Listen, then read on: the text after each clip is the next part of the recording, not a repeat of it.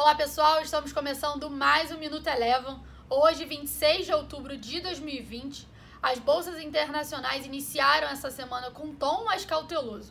O aumento do número de contaminações pela Covid-19 na Europa e nos Estados Unidos, a proximidade com as eleições presidenciais americanas que acontecem no dia 3 de novembro e a falta de um acordo para o novo pacote de estímulos nos Estados Unidos trouxeram incertezas para os mercados, o S&P 500 encerrou o dia de hoje com queda de 1,86%.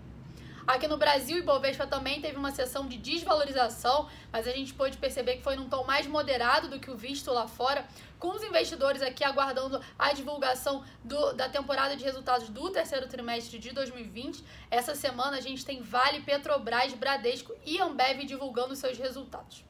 Destaque positivo ficou por conta da Notre Dame Intermédica, que teve alta de 3,4% após a companhia anunciar a aquisição de um hospital em Curitiba.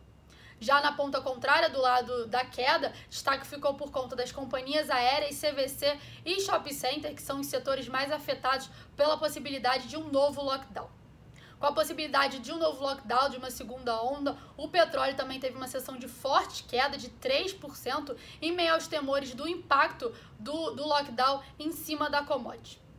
Passando agora para o dólar, frente ao real, teve mais uma sessão próxima à estabilidade. Por aqui encerrou com uma leve queda de 0,26%, cotada a R$ 5,61.